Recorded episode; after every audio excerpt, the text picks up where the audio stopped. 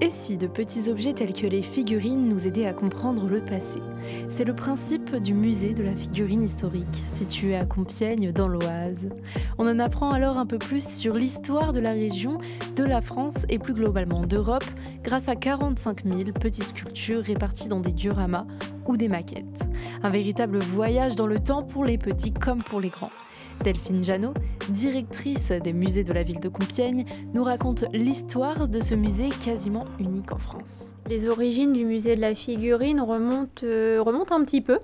Euh, au début du XXe siècle, euh, voilà, entre les années 1901 1927, on a des figurines qui sont installées au sein de l'hôtel de ville. Donc dès cette époque-là, grâce à deux dons importants, d'Alfred Ternisien et Arthur de Marcy, euh, qui euh, offrent à la ville des figurines qui représentent d'un côté les armées, les armées de l'histoire, et de l'autre côté des figurines en bois sculptées et peintes. Et ensuite, la deuxième grande étape, c'est en 1948. Il y a une société des collectionneurs de la figurine historique qui lance un salon ici à Compiègne. Et euh, ça donne vraiment l'impulsion pour créer un musée dédié à la figurine historique. Donc ce musée est installé au sein de l'hôtel de ville dès l'année suivante, dès 1949. Mais en revanche, le musée que vous voyez aujourd'hui se situe dans l'ancienne hôtel de la Cloche, qui est juste attenant à l'hôtel de ville, juste à côté. Ce musée, comme vous le voyez aujourd'hui, a été inauguré en 1984. Y a-t-il d'autres musées euh, similaires dans la région ou plus globalement en France? Non, c'est assez unique hein, en son genre. Euh, on est vraiment dans un musée euh, spécialisé et de cette importance-là, non. Donc plus de 150 000 figurines dans votre collection.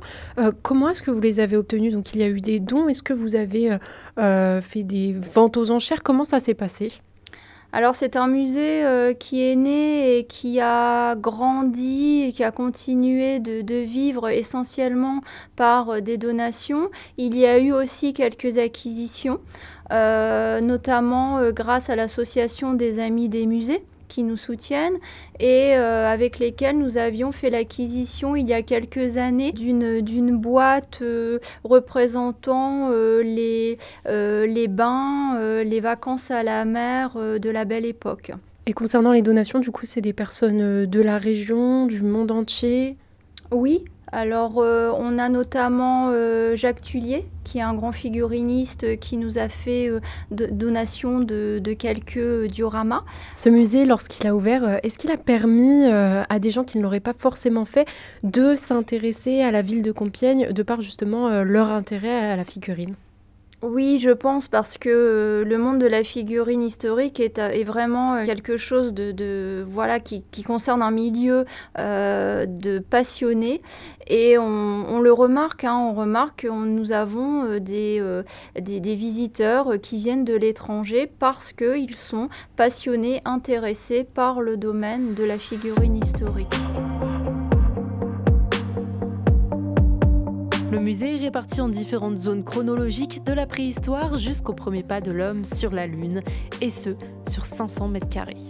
Parmi ces différentes zones, il y a trois grandes thématiques qui sortent du lot, notamment l'espace consacré au Premier Empire, une période très appréciée par les figurinistes. Christine Amiard, directrice adjointe des musées, nous explique pourquoi. C'est une période qui est très aimée par les figurinistes du fait de la variété, de la grande, grande diversité euh, euh, des unités euh, militaires.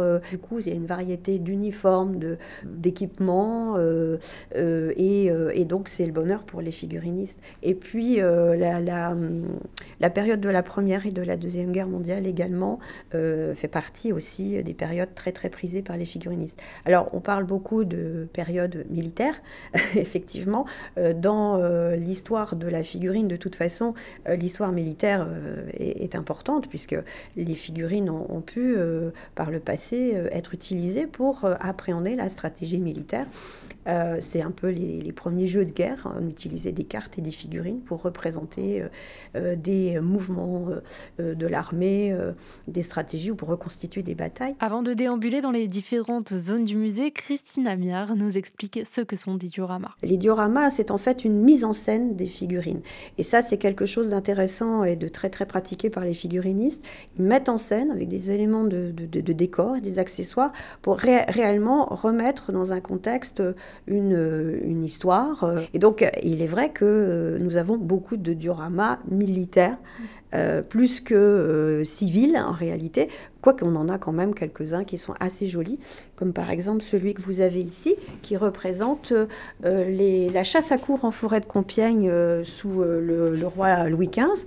Vous avez des figurines en ce qu'on appelle des plats d'étain, des figurines qui sont réalisées en métal et qui sont complètement plates en fait, et, qui sont peintes et qui sont mises en, scène dans un décor qui s'inspire en fait des cartons de tapisserie de l'époque de Louis XV qui représentait euh, les, chasses du roi dans la forêt, notamment dans la forêt de Compiègne. L'histoire, elle se découpe en petits mini-scène finalement. On a un décor euh, qui représente euh, les sous-bois, la forêt de Compiègne, on va dire euh, à l'automne.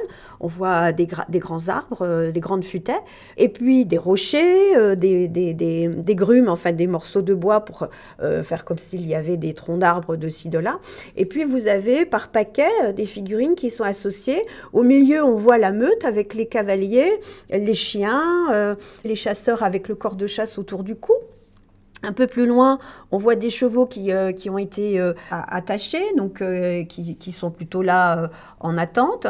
Et puis sur le côté, de manière assez charmante, on a des nobles hein, qui sont assis sur ces troncs d'arbres là, à qui on sert une sorte de pique-nique et qui sont certainement en train de faire une petite pause pendant la, chasse ou en tout cas en, en attendant de, de, monter à cheval et de, et de parcourir la forêt. Et d'ailleurs, techniquement parlant, qu'est-ce qu'on peut appeler une figurine? Est-ce qu'il y a des diamètres à respecter? Oui, en fait, enfin voilà, en gros, une figurine, euh, euh, ça part de, plus la plus petite taille qui puisse exister. Il y en a vraiment des très très petites. Euh, on a des mini plans, nous par exemple, qui ont, qui font de, de 2 cm de hauteur, mais il peut y exister des choses encore plus petites que cela. Et ça va, ça va pas dépasser les 25 cm. Après les 25 cm, on va parler plutôt de statuettes que de figurines. Est-ce qu'on a d'autres événements à Compiègne qui sont représentés? Oui, oui, oui. Pour l'histoire de Compiègne, on a deux, deux dioramas qui représentent euh, bah, l'épopée de, Jeanne d'Arc.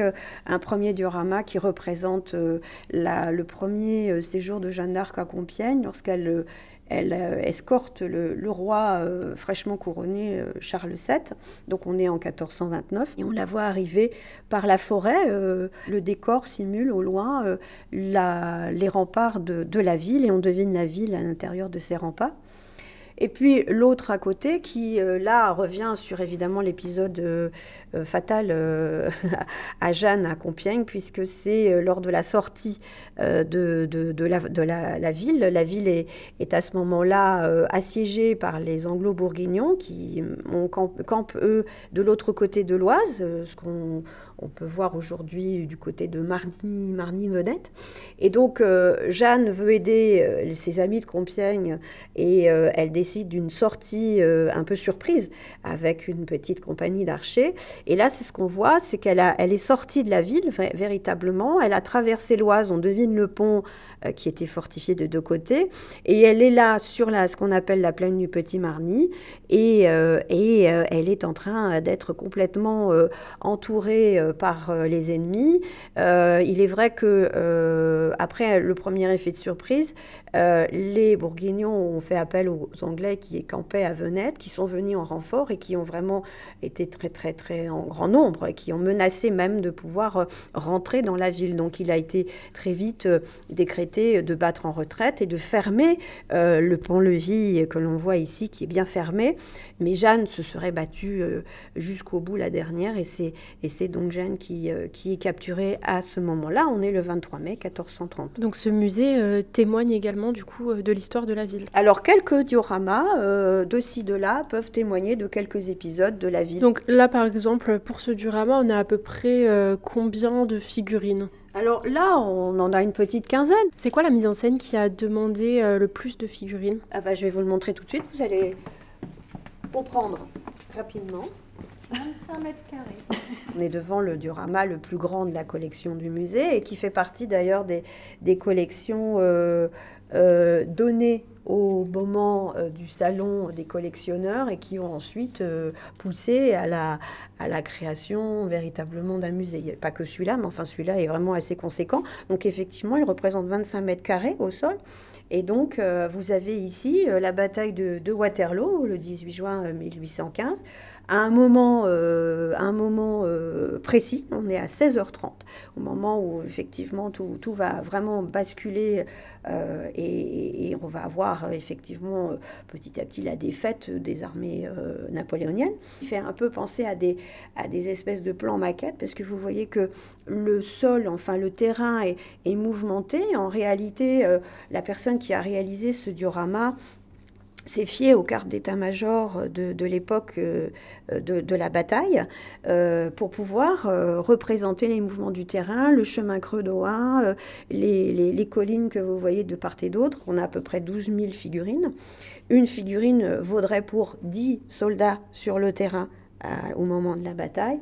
Donc ce, ce, diorama, on le doit à M. Charles Laurent, qui l'a réalisé pendant 18 ans au tout début du XXe siècle. Pour réaliser un diorama, du coup, beaucoup de recherches en amont. Beaucoup de recherches. De toute façon, ça vaut pour toutes les, figures, euh, les figurines historiques pour pouvoir les réaliser, pour pouvoir les peindre ou même les mettre en scène. En général, les, personnes passionnées euh, mettent aussi beaucoup de temps pour se euh, documenter, pour être au plus près de la réalité historique, que ce soit pour une scène militaire, mais aussi pour une scène civile. Pour ce faire, certains figurinistes s'inspirent notamment de photos. Jacques Tullier a fait don au musée d'un diorama représentant la libération de Beauvais à la fin de la Seconde Guerre mondiale, un travail méticuleux qui avait été commencé par son père et qui a été terminé par lui-même avec son frère et son fils. On peut observer le travail de cette famille isarienne qui a utilisé des techniques bien réfléchies pour représenter le plus possible la réalité. Christina Miard nous explique. On a euh, l'usage euh, assez, euh, assez amusant pour nous, mais en fait, voilà, les figurinistes et les personnes qui font des maquettes font feu de tout bois en général, utilisent des matériaux peut-être des fois qui nous paraissent complètement incongrus, mais là, pour faire le pavage, ils, ils ont utilisé des lentilles. Des lentilles alimentaires. Des lentilles alimentaires pour, pour avoir cette impression de pavé. Euh, sur lequel euh, la colonne euh, des, Allemands est en train de, marcher. Donc là, on est vraiment au plus proche de la réalité. Sur la photo, on voit des chars. Il y a, un banc avec un soldat. Un, soldat qui voit passer le char. Donc ils ont vraiment tenté de reprendre complètement la même composition, hein, la même euh, la même, euh, le même placement euh, des personnages, même au détail près. Ils se sont documentés d'après photos, et donc ces photos, on les, on les présente également avec les dioramas pour que le public puisse comprendre comment et jusqu'où on est allé pour essayer de rendre au plus près la scène qui est représentée. Le musée devrait déménager dès le début de l'année 2025.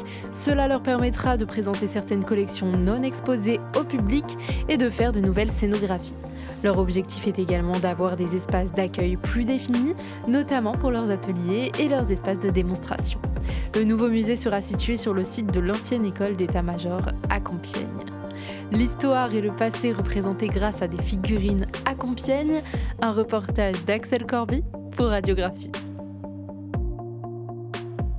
Cette émission est proposée dans le cadre des productions coopératives des radios associatives du nord de la France, une coopération qui a reçu le soutien de la région Hauts-de-France.